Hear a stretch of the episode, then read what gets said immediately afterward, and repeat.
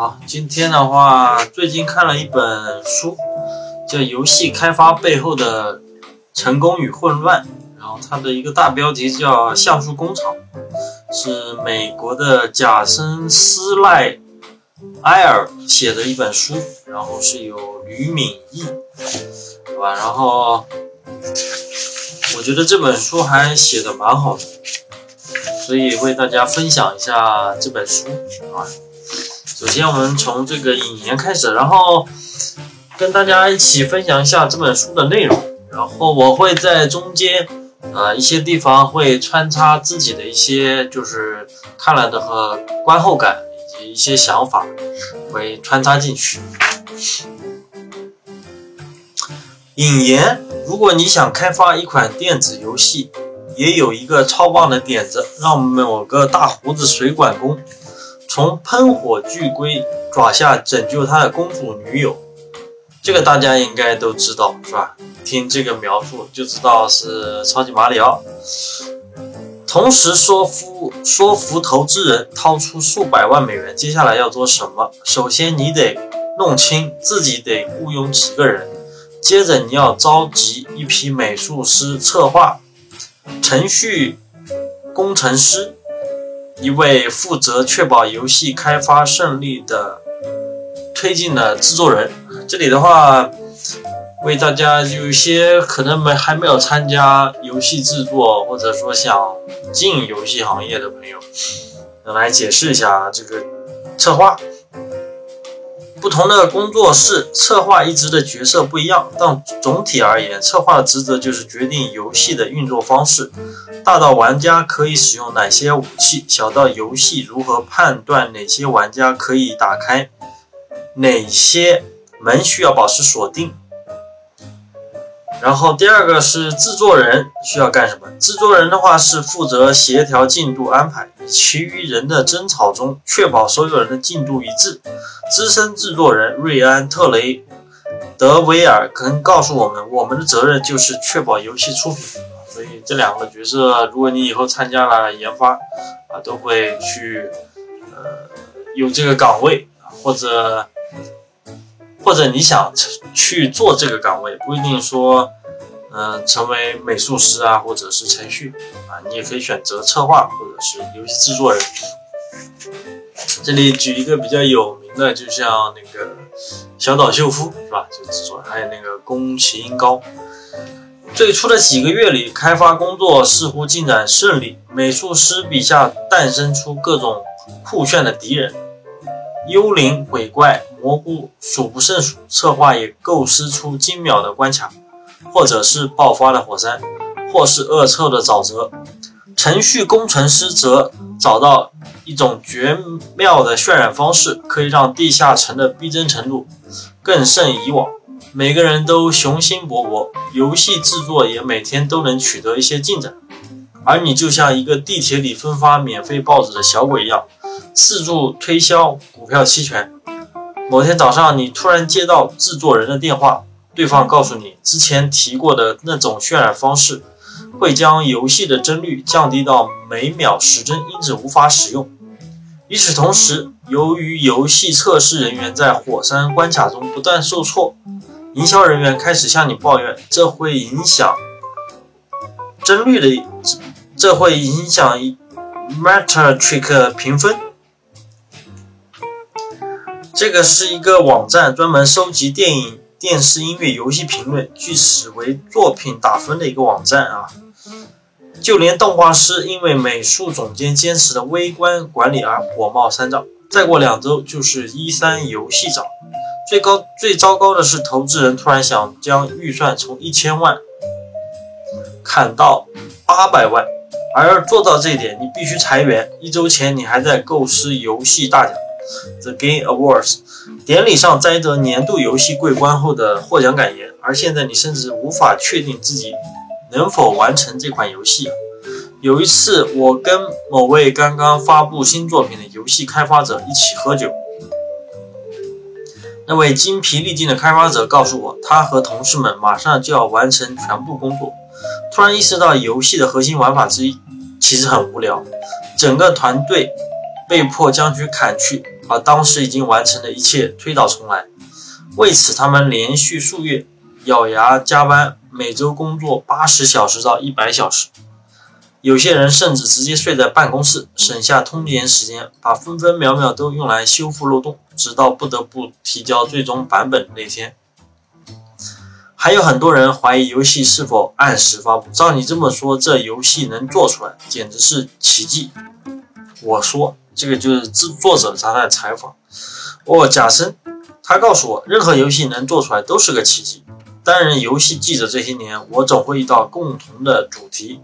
无论小型独立工作室还是大型上市公司，开发人员总是谈论设计和制作游戏是何等艰辛。每年的游戏开发者大会 （Game Developers Conference，简称 GDC），你总能在旧金山的酒吧找到一群疲惫的游戏策划，争相诉说自己靠着咖啡。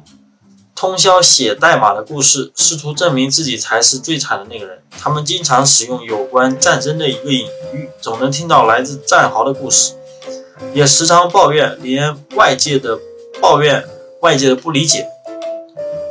而你若想惹恼一位游戏开发者，只需在确认对方的职业之后，问一句：成天玩游戏的感受如何？不过，像我们这样的外行人，即使知道游戏开发的艰苦，也很难理解其中的一个原因。难道游戏开发不是早在1970年代就开始了吗？这数十年的经验和教训，依然没有能提高游戏开发的效率吗？人们或许能够理解1980年代末的彻夜加班，毕竟那时候开发游戏还是一群一二十岁的年轻人，可以边啃披萨。边喝健怡可乐，敲上一页代码，再睡一天大觉。但几十年后的今天，仅美国的电子游戏业就已价值三百亿美金。为什么游戏开发者还有那么多加班到凌晨三点的故事？为什么制作电子游戏仍然如此困难？为了找到答案，我们出门骚扰那些比自己懂行的人。这是我最爱做的事情。我和约一百位游戏开发者以及管理人员进行了正式或者随意的交流，喋喋不休地询问他们的工作生活，尝试了解他们为何愿意开发游戏，付出如如此之多。这些内容最终变成本书的十个章节，每一章讲述一款电子游戏开发的背后的故事。在某一章中，我们来到加利福尼亚欧文市的黑曜石娱乐公司。以下简称黑曜石。黑曜石的话就是开发了那个辐射，探访他如何在美国著名的众筹网站上，Kickstar Starter 上完成了永恒之柱的融资，并借此渡过难关。在另一章里，我将会拜访华盛顿州西雅图市的埃里克巴隆，记录下二十多岁的他如何在五年内独自开发出让人。体验宁宁静牧场生活的新入谷物语，这个应该大家都知道，好像最近的 Steam 排行榜还是能排到前十位。在本书的其他章节里，我还分别介绍了《龙之纪元》审判庭项目组面临的技术危机，以及《秘境探险四：盗贼末路》啊。这个《秘境探险四》的话，实际上就是神秘海域啊，这里翻译的话会有一些不一样。项目组的加班地狱，甚至卢卡斯艺术工作备受期待的《星球大战一三一三》的隐秘。阅读本书，你会看到很多匪夷所思的故事。游戏制作总会遇到一些开发者无法控制的问题，或者技术巨大变革，或者是主创的更替，又或者是其他让人抓狂的元素。读着这些故事，很容易觉得游戏在开发时间总是遭到意外，开发者只是缺了一点运气。若是遵循行业标准，避开常见的陷阱，或者一开始就做明智的决策，或许不必面对那些痛苦。还有一种观点就是，每款电子游戏都是一系列意外的产物。几十年前，电子游戏不可能兼具艺术性和科技性。如今无所不包，既有 iPhone 上的 2D 益智游戏，也有画面无比具、无比真实的大型开放世界角色扮演游戏。这一事实加上技术的不断革新，令人们发现游戏开发缺少统一标准的时候，也不致太过震惊。在本书你会发现一个共同的主题：虽然很多游戏看似相近，但其大诞生过程大相径庭。那么，游戏开发为什么如此困难？如果你像我一样从未尝试过开发商业电子游戏，下面的观点或者或或许有些帮助。一、游戏具备互动性。电子游戏不是一种线性活动。与使用电脑动画的皮克斯电影不同，游戏运行实时影像，电脑会以毫秒为单位生成新图像。不同于《玩具总动员》，电子游戏需要玩家。对玩家的行为做出反馈。玩游戏时，电脑主机或者手机计算器会基于你的操作运行程序，渲染角色或场景。当你走进一个房房间时，游戏就要加载所有家具；存档退出时，就要存储相关数据。如果你想杀死友方机器人，游戏就要确定：首先，这个机器人能否被杀死；其次，你是否有能力杀死这个机器人。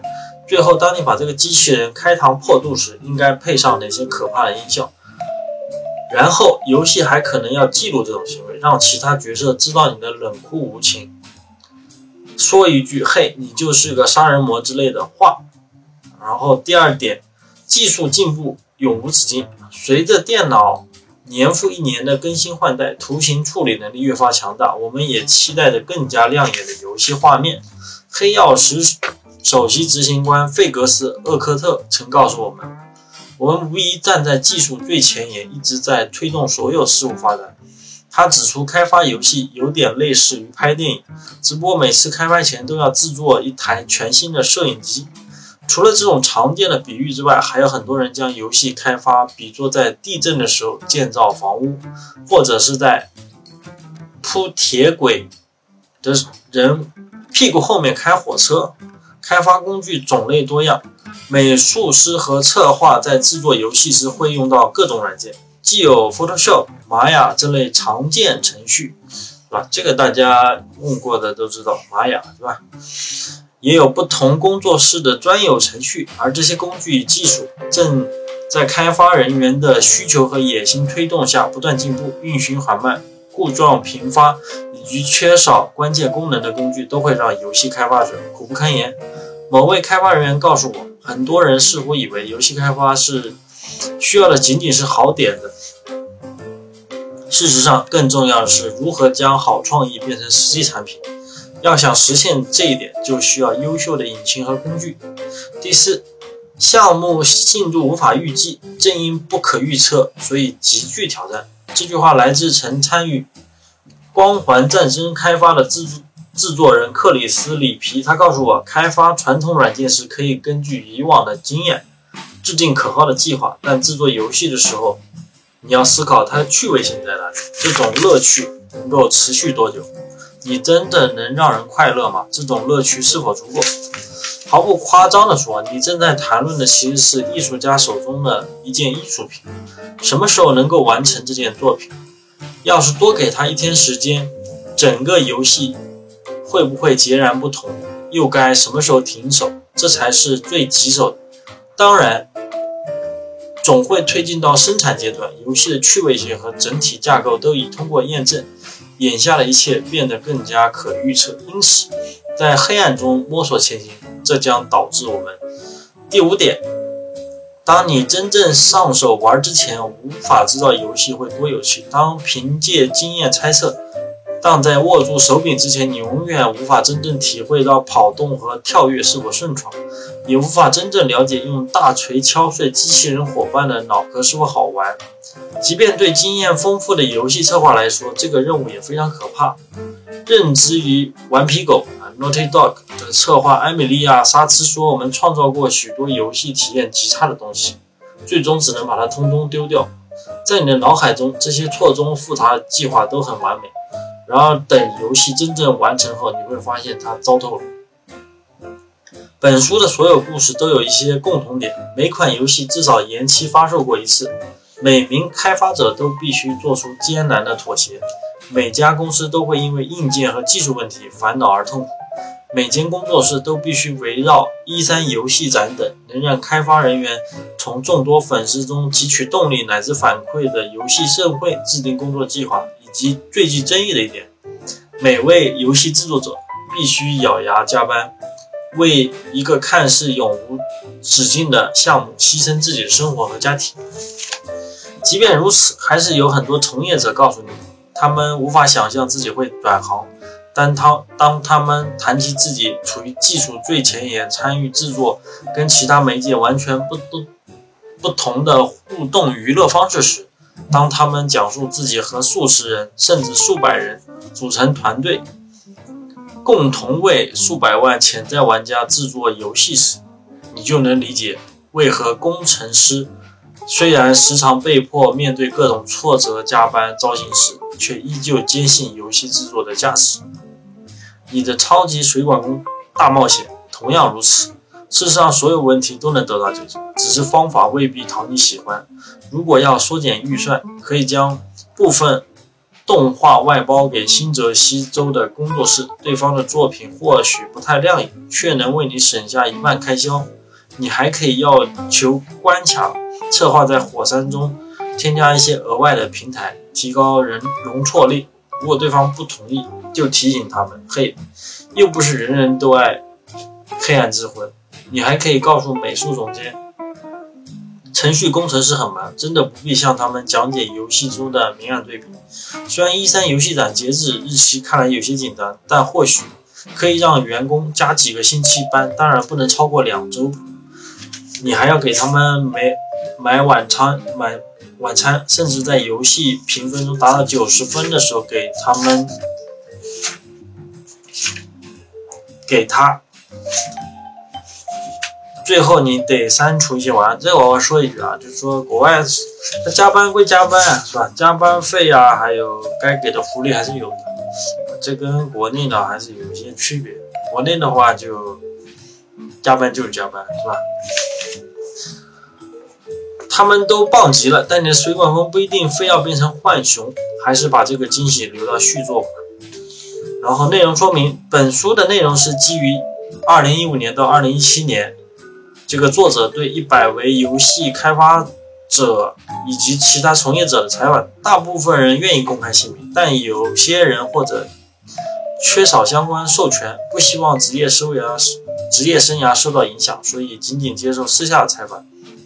并要求作者隐去姓名，你或许会发现，书中的许多发言者为男性，这反映出一个令人沮丧的事实：游戏行业几十年一直由男性主导。除非另有说明，引号中的内容均来自这个作者的采访记录。本书中的对话皆为实录，所有的意识和细节都来自直接资料。且在可能的情况下都能得到至少两个人的证实啊，所以他本书写的所有内容都是来自于行业的真实内容。部分内容基于作者在美国洛杉矶、欧文、西雅图、加拿大埃德蒙顿以及波兰华沙期间对工作室个人的采访，费用全部由作者本人承担，作者也未接受任何公司开发商的住宿。不过。作者说，他确实接受过几次无伤大雅的午餐邀请，自然指的不是吃东西午餐，而是道德层面。总之，我们还是言归正传，继续往下看啊。这就是基本上引言的部分，好吧？然后第一章就是永恒支柱。